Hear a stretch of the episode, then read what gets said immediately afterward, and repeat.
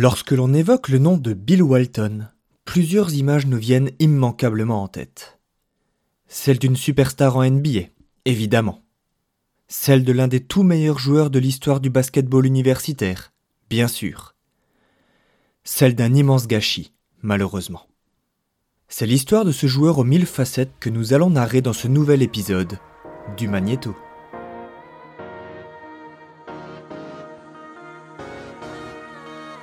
Ils sont 5000. 5000 joueurs à avoir un jour foulé les parquets de la NBA.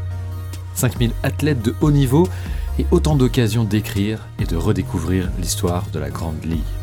Destin tragique ou prodigieux, événements marquants, anecdotes rocambolesques et inspirations politiques.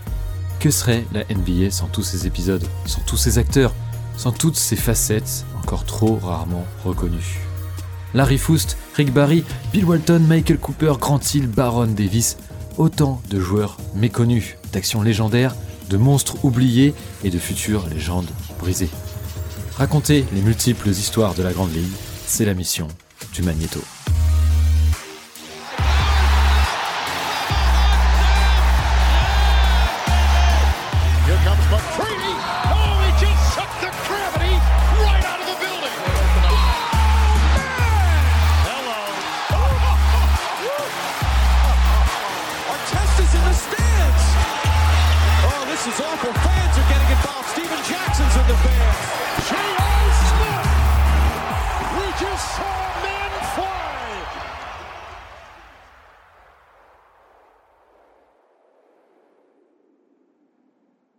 William Theodore Walton, troisième du nom, est né le 5 novembre 1952 à La Mesa, d'un père professeur de musique et d'une mère libraire. À l'inverse d'innombrables joueurs ayant un jour foulé les parquets de la Grande Ligue, il est loin de correspondre au stéréotype du joueur ayant tout misé sur le basketball pour se sortir de la misère. Il grandit en effet dans une maison où les arts et la culture occupaient une place prépondérante, ce qui lui permit de s'intéresser très tôt aux questions politiques et sociales, dans une Amérique qui allait bientôt être en proie à de grandes interrogations sociétales. Au sein de ce cocon familial idéal, il s'engagea dans la contre-culture hippie des années 60, jouait du saxophone et pratiquait le cyclisme et la randonnée. Il ne découvrit le basketball qu'au lycée. Peu à l'aise dans un corps trop grand et dégingandé, peu à l'aise avec les gens en raison de son bégaiement, le grand Bill trouva dans la balle orange un moyen d'expression et d'évasion. Sous la houlette protectrice de son frère Bruce, qui n'était jamais bien loin pour distribuer les bourpifs quand le cadet se faisait maltraiter, Bill explosa rapidement aux yeux des universités de tout le pays. Il se fit également remarquer par les San Diego Rockets, qui venaient régulièrement s'entraîner à la Helix High School, dont le gardien des clés n'était nul autre qu'un Bill Walton alors âgé de 17 ans. Voici donc le grand gaillard, dont la taille est encore aujourd'hui sujette à débat, qui s'entraînait aux côtés d'Elvin Hayes, Pat Riley ou encore Rudy Tomjanovic.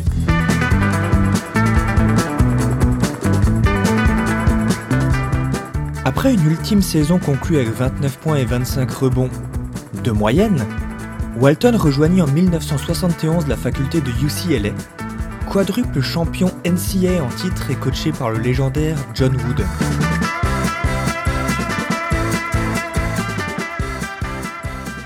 Sous les cercles, il prit la place qui était alors occupée il y a peu de temps par un certain Leo Alcindor, qui éclaboussait d'ores et déjà la NBA de son immense talent.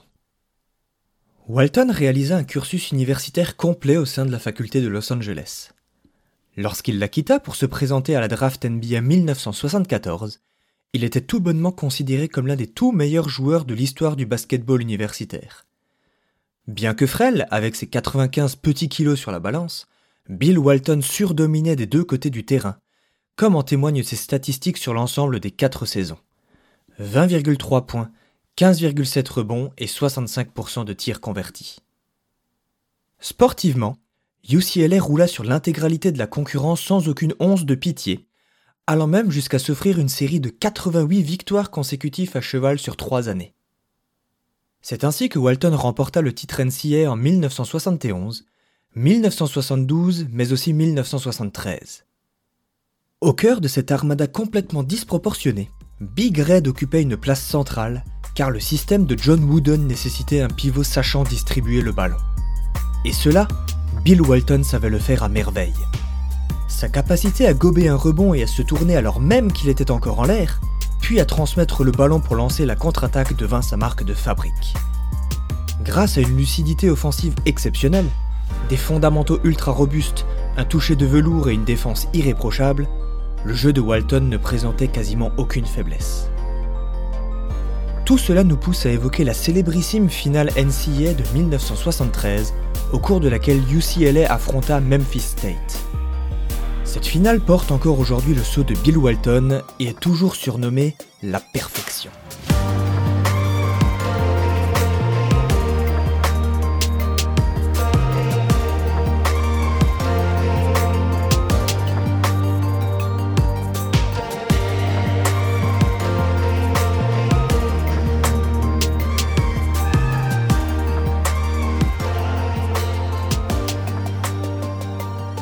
Le pivot termina le match avec 44 points et 13 rebonds. Surtout, il inscrivit 21 de ses 22 tentatives, parvenant à scorer dans absolument toutes les positions imaginables sans que la défense adverse ne puisse y faire grand-chose. Aujourd'hui encore, Sport Illustrated considère qu'il s'agit de la neuvième plus grande performance de l'histoire du sport universitaire américain.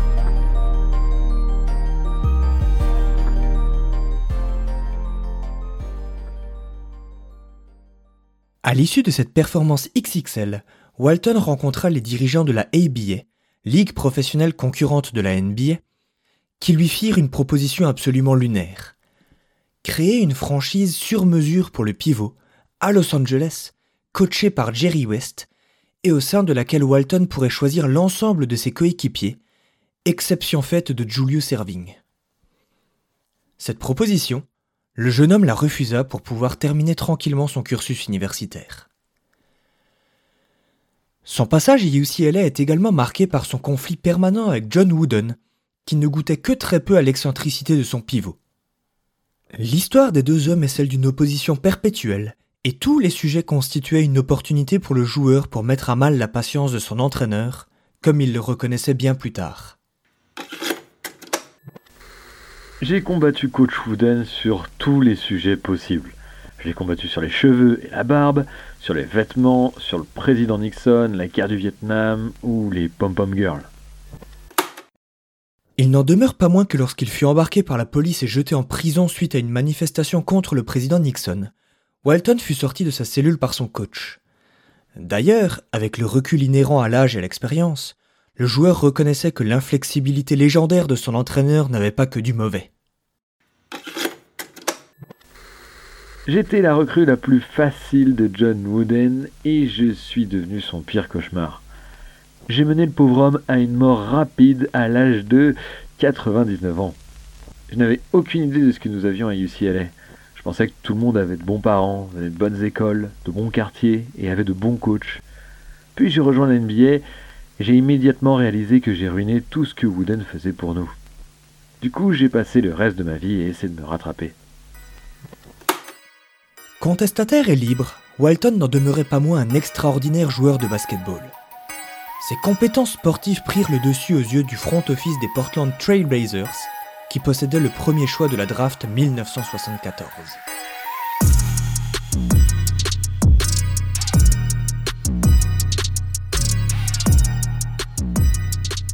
Les grands débuts de Bill Walton en NBA furent absolument retentissants. 18 points, 24 rebonds, 5 passes décisives, 2 interceptions et 4 contres dans une victoire arrachée face à Cleveland. C'est l'une des 4 performances du genre de l'histoire de la NBA, étant précisé que deux des trois autres occurrences furent réalisées par un Karim Abdul-Jabbar en plein prime. C'est surtout la seconde et dernière fois qu'un rookie attrapa 24 rebonds pour son premier match dans l'élite, après les 28 rebonds gobés par Wilt Chamberlain le 24 octobre 1959. Malgré ses débuts en trombe, Walton allait vite être confronté à un problème qui n'était guère mis en lumière par le calendrier allégé de la NCA, à savoir sa fragilité physique. Sa première saison fut donc écourtée et il ne disputa que 35 des 82 rencontres de la saison régulière. Alors que ses prises de position sociopolitiques n'avaient jamais perturbé l'opinion publique tant qu'il écrasait l'intégralité du pays avec UCLA, son mode de vie est désormais clairement remis en question, notamment son régime végétarien et son opposition à la prise d'antidouleurs. On ne savait alors pas grand-chose de la nature du mal dont souffrait le joueur, ce qui laissait la porte ouverte à tous les fantasmes quant à l'existence même d'une blessure. Persuadé que le management cautionnait ses critiques publiques, Walton songea carrément à quitter la NBA avant finalement de se raviser. Cette première blessure l'empêcha de remporter le trophée de rookie de l'année et laissa Portland aux portes des playoffs. Le joueur ne se laissa toutefois pas abattre par ce premier exercice difficile et travailla sérieusement sa condition physique tout en acceptant de revenir sur quelques-uns de ses principes alimentaires. Il manqua tout de même 30 rencontres au cours de la saison sophomore, au cours de laquelle les Blazers ratèrent à nouveau les joutes printanières. Les blessures à répétition ne l'empêchèrent pas de réaliser quelques prestations dignes de son immense talent, que l'on pense à ses 21 points, 19 rebonds et 10 passes décisives du 20 janvier 1976, ou à ses 36 points, 22 rebonds, 4 passes décisives et 3 contres face à Atlanta une semaine plus tôt. À l'été 1976, Jack Ramsey débarque sur le banc dans l'Oregon. C'est là le début des grands chambardements dans l'effectif, puisque Sidney Wykes, scoreur au caractère ingérable, fut prié d'aller voir en Louisiane s'il y faisait plus beau. Geoff Petrie, co-rookie de l'année 1971 et meilleur scoreur de l'équipe, est quant à lui transféré aux Hawks en l'échange de Maurice Lucas, dans ce qui ressemble à un excellent coup pour Portland. Ramsey rejoint ici une équipe déjà très solide défensivement, notamment grâce à un excellent Walton, mais en panne d'inspiration offensive. Il n'a alors qu'une idée en tête, faire du grand rouquin la clé de voûte de son système offensif, dans un système basé sur la vitesse d'exécution, la contre-attaque et un mouvement incessant autour de son pivot sur jeu placé. En somme, Ramsey rêve d'une configuration similaire à celle de John Wooden à UCLA, tout simplement. La mayonnaise prit immédiatement. Avec un Walton tournant à 20 points, 16,5 rebonds, 4,5 passes décisives et 3 contre, Portland réalisa le meilleur début de saison de son histoire en remportant 7 de ses 8 premiers matchs. Si les Blazers s'inclinèrent ensuite 3 fois consécutivement à la mi-novembre, ils reprirent rapidement leurs habitudes victorieuses pour devenir un véritable cador de la conférence Ouest. Il faut dire que le plan de jeu concocté par Jack Ramsey fonctionnait à merveille. Les arrières et les ailiers du roster se régalaient des espaces créés par Walton, qui les récompensait à chaque cut et chaque backdoor d'une passe laser. Une passe que le pivot réalisait d'ailleurs bien souvent de sa propre moitié de terrain. Passeur, Big Red n'oubliait toutefois pas de noircir la feuille de match lorsque l'enjeu le demandait. Ce n'est d'ailleurs pas Karim Abdul-Jabbar qui vous dira le contraire, lui qui prit 28 points et 26 rebonds de la musette dans une courte victoire de Los Angeles. Bill Walton domine et Portland gagne. Le mélange de ces deux ingrédients envoya le pivot au All-Star Game 1977, qu'il ne disputa pas en raison d'une énième blessure. Celle-ci l'éloigna des terrains pendant 15 rencontres et, sans lui, Portland s'inclina à 11 reprises. Fort heureusement, le destin a décidé d'épargner Bill pour cette fois, et cette blessure fut la seule de l'exercice. À nouveau au complet, les Blazers remirent le bleu de chauffe et montèrent tranquillement en pression à l'approche des playoffs, en terminant la phase régulière en en collant 145 aux Lakers dans un avant-goût des festivités à venir. Patron incontesté en défense comme en attaque, Walton boucla sa saison avec une ligne statistique ronflante, pourtant bien loin de traduire son impact réel. 18,6 points, 14,4 rebonds, 3,8 passes décisives et 3,2 contre de moyenne. Il termina second au classement du MVP et fut également nommé dans la meilleure équipe défensive de la saison. Rien que cela. En playoff, fidèles à eux-mêmes, les Blazers appliquèrent les recettes qui les ont menés jusque-là, ce qui se traduisit par deux séries remportées sereinement face aux Chicago Bulls et aux Denver Nuggets. Walton n'a pas spécialement eu besoin de sortir le grand jeu, se contentant de briller par sa sobriété, sa justesse et sa défense. La finale de conférence promettait toutefois d'être plus serrée, puisqu'il s'agissait alors de passer sur le corps des Lakers et d'Abdul Jabbar. Tout Walton qu'il est, Bill n'empêcha évidemment pas le meilleur scoreur de tous les temps de planter sa trentaine de points de moyenne sur la série. Mais cela n'avait pas vraiment d'importance, tant le collectif de Portland excella. Le match 1 en est d'ailleurs l'exemple parfait, avec quatre joueurs au-dessus des 20 points, dont Walton qui ajouta 6 passes décisives à ses 22 points et 13 rebonds. Portland se paya même le luxe de mener 2 à 0 alors même que c'est Los Angeles qui possédait l'avantage du terrain, suite aux improbables 24 points de Herb Gilliam en sortie de banc. Toutefois, quand bien même la qualification lui tendait les bras, l'ego de Walton fut chatouillé par les 40 points inscrits par Abdul Jabbar au cours de la seconde rencontre. Il fit donc les choses en grand lors du Game 3, histoire de laver l'affront. Il limita ainsi son vis-à-vis -à, 5 sur 12 au tir, tout en réalisant une nouvelle démonstration de sa polyvalence. 22 points, 15 rebonds, 9 passes décisives, 2 interceptions et autant de contres. À cela, il ajouta l'action la plus iconique de sa carrière, en claquant un dunk ravageur sur la tête d'Abdul Jabbar monté au compte.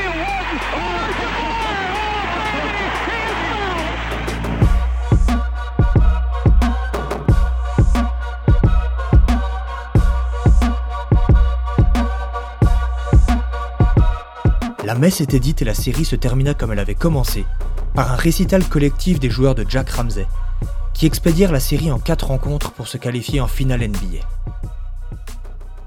La finale NBA 1977 est un véritable choc des cultures. D'un côté, les Blazers présentaient un effectif homogène articulé autour de Walton. De l'autre, les Sixers de Philadelphia affichaient une véritable collection de stars, avec Julius Erving, George McGuinness et Doug Collins. Le début de la série tourna clairement en faveur des champions de l'Est, qui menèrent rapidement 2 à 0 en capitalisant sur leur avantage du terrain.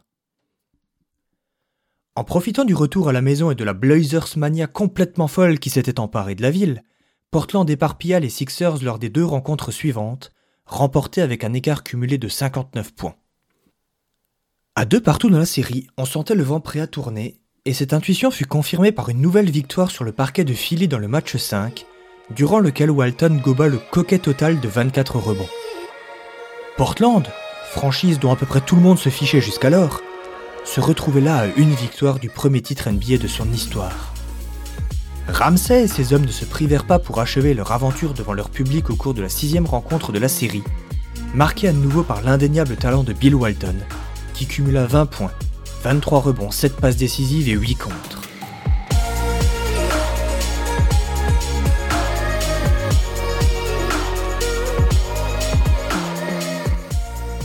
Des matchs terminés avec 20 points et 23 rebonds en finale NBA.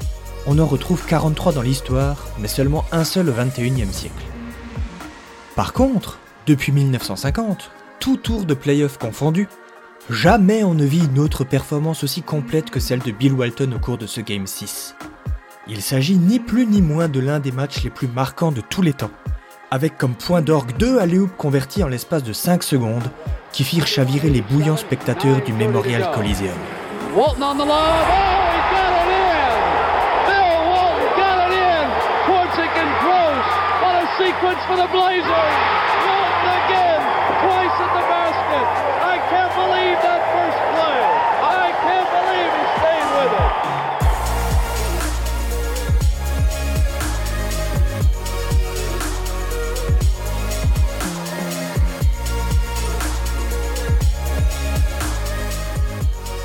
Portland est champion NBA et Bill Walton est logiquement nommé MVP de ces finales. Pour certains, ce succès aurait pu constituer la fin d'une histoire. Pour les Blazers et Jack Ramsey, ce n'est pourtant là que la première pierre d'une aventure qu'ils entendaient bien faire perdurer.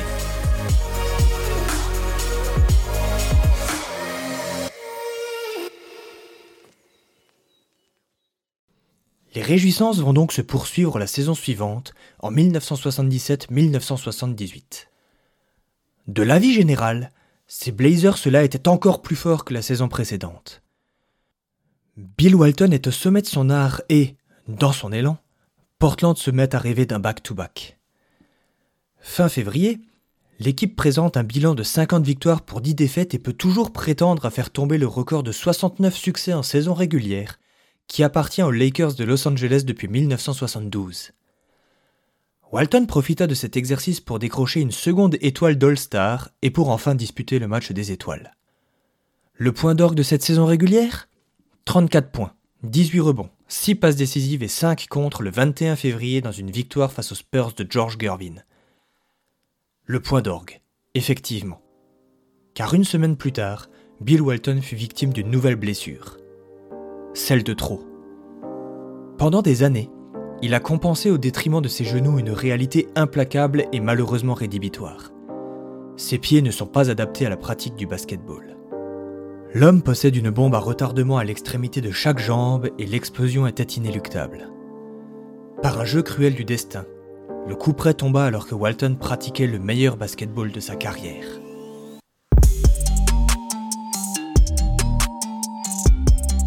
Cette fracture du pied gauche ne mit pourtant pas fin à sa saison. Le diagnostic médical n'était pas encore clairement établi au mois d'avril, et Walton prit part aux deux premières rencontres du premier tour de playoff, disputées face aux Supersonics de Seattle. Inutile de préciser que les 49 minutes passées sur le terrain au cours de ces deux matchs aggravèrent significativement cette blessure. Il n'en demeure pas moins que Bill Walton fut élu MVP de la saison malgré les 24 rencontres manquées. Il est d'ailleurs, aujourd'hui encore, le MVP ayant disputé le moins de matchs de la saison. Il faut dire qu'en sa présence, Portland a remporté 83% de ses rencontres. Au-delà de ce titre de MVP, on retrouve Walton dans la meilleure équipe de l'année ainsi que dans la All Defensive First Team. Malgré ses récompenses individuelles, ces deux rencontres disputées blessées marquent le début de la rupture entre la franchise et sa superstar.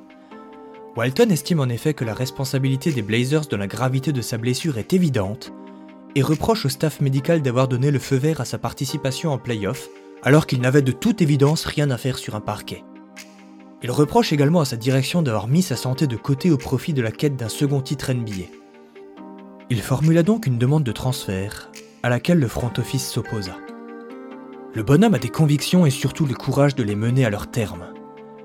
Bill Walton avait décidé qu'il ne jouerait plus pour les Portland Trail Blazers. Devant le refus des têtes pensantes de la franchise de le transférer, il décida de ne pas jouer de l'ensemble de la saison 1978-1979 à l'issue de laquelle il devint agent libre. Il profita de ce statut pour signer un nouveau contrat chez les San Diego Clippers.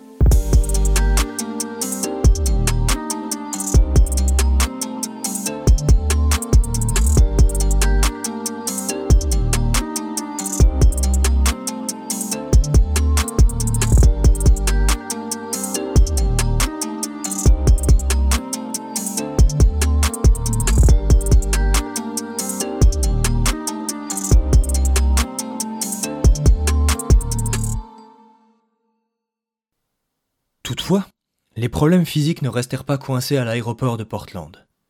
Son pied, toujours meurtri, semble tout bonnement inguérissable, ce qui eut pour effet de le tenir éloigné des terrains encore deux longues années. Entre 1979 et 1982, alors même qu'il était théoriquement dans son prime, Bill Walton ne participa qu'à 14 matchs officiels. Les mots nous manquent évidemment pour qualifier un tel gâchis. En 1978, Bill Walton était le meilleur joueur de la ligue. Âgé de 25 ans, il avait déjà tout gagné. Un titre NBA, un trophée de MVP, un trophée de MVP des finales.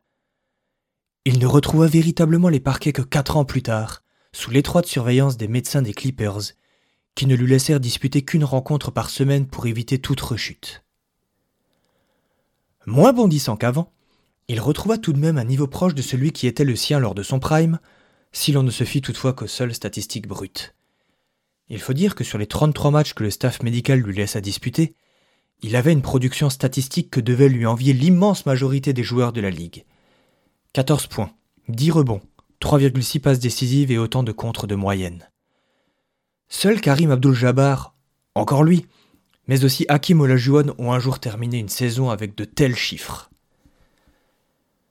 Cependant, la saison suivante, toujours disputée sous les couleurs de bien faibles Clippers, mina définitivement les espoirs de ceux qui voyaient encore Bill Walton revenir à son meilleur niveau.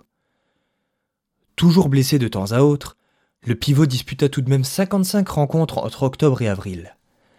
Sa production déclinait cependant à vue d'œil, ce qu'acheva de confirmer l'exercice suivant, en 1984-1985, le premier de l'histoire des Los Angeles Clippers. Petit à petit, Big Red perdit sa place de titulaire et même son rôle dans une équipe qui ne visait pourtant rien d'autre que la prochaine draft. La seconde franchise de Los Angeles ne lui proposa pas de nouveau contrat à l'été 1985. Bill Walton se retrouva sans franchise et surtout avec un goût amer dans la bouche, comme il le déclarait lui-même. J'ai échoué dans ma ville natale, et il s'agit de mon plus grand échec en tant que professionnel. C'est un stigmate indélébile dont je pourrais jamais me débarrasser. Pourtant, il était hors de question pour lui de prendre sa retraite. il s'en alla toquer à la porte des voisins, les Los Angeles Lakers, qui la lui claquèrent à la tête. C'est alors qu'il passa un coup de téléphone à Red Auerbach, général manager de la franchise ennemie à LA, les Celtics de Boston. La signature s'effectua en catimini, loin des tourbillons médiatiques. Et voici donc le grand Bill Walton chez les Celtics de Larry Bird, Dennis Johnson, Kevin McHale et Robert Parrish. Au sein de cette armada impressionnante qui dominait alors la ligue en compagnie des Lakers, Walton trouva chaussure à son pied, si l'on ose dire. Casey Jones, le coach, fit de lui son sixième homme et la carrière du pivot connut un rebond inattendu. Sans trop que l'on sache pourquoi ni comment, son mal le laissa enfin tranquille, et s'il n'était évidemment plus le génie offensif qu'il était une décennie plus tôt, Walton demeurait toujours un excellent défenseur. Dans son nouveau rôle, il s'offrit une jolie revanche sur la vie en prenant part à 80 rencontres au cours de la saison 1985-1986. Par flash, on croit d'ailleurs retrouver la superstar de Portland, comme ce soir d'avril 1986 où ses 22 points, 12 rebonds, 5 passes décisives et 2 contres contribuèrent à la victoire de Boston sur Milwaukee.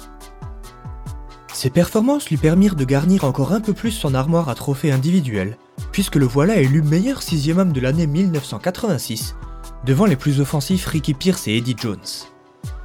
Dans une trajectoire inédite et certes peu enviable sur le papier, il devint le premier et unique joueur à avoir été élu à la fois MVP et meilleur sixième homme d'une saison. Pour lui, il s'agit surtout de la consécration d'une renaissance pendant longtemps inespérée.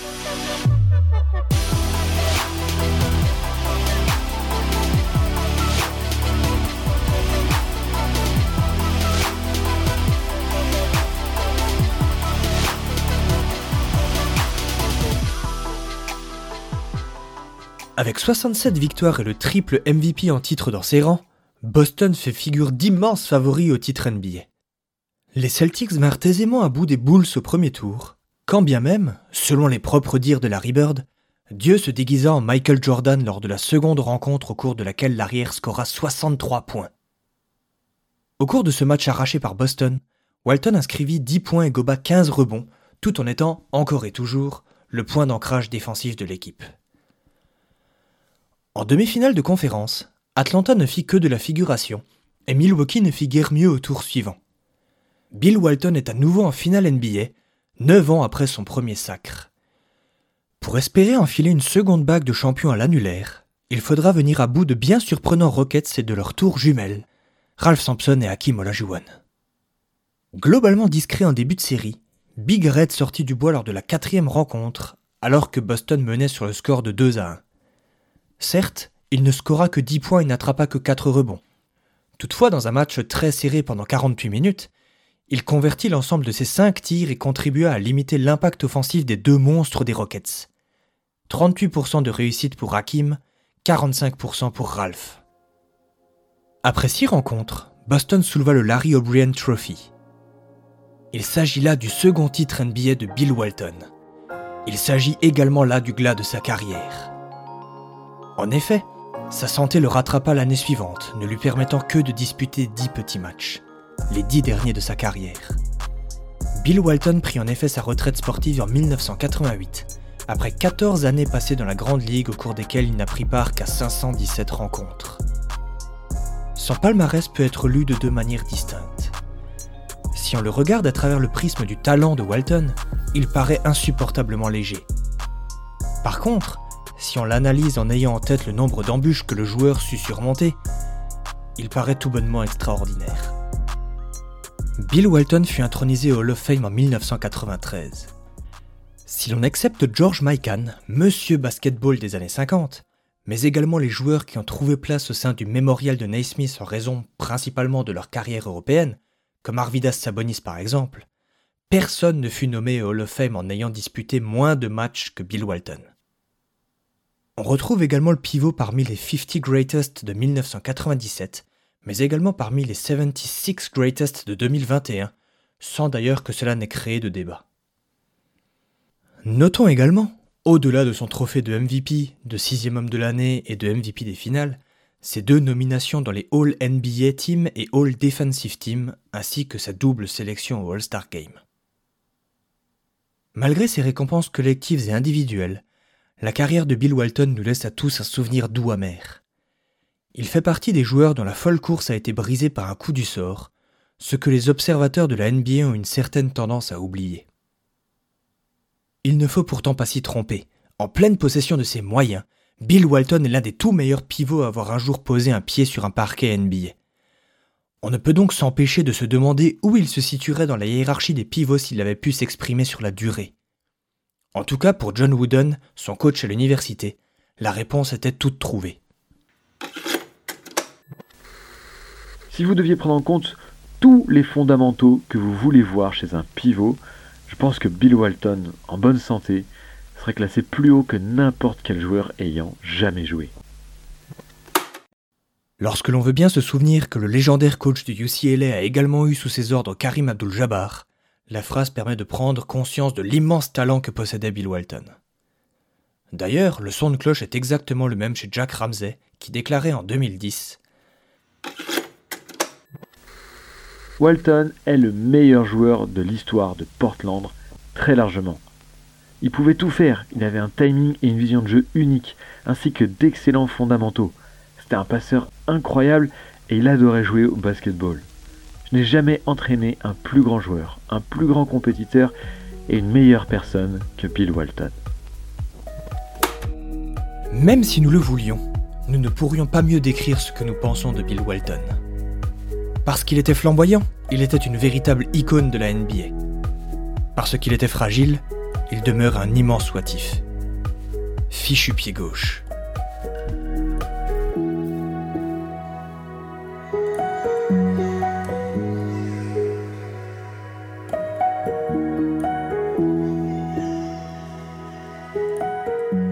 D'écouter le Magnéto.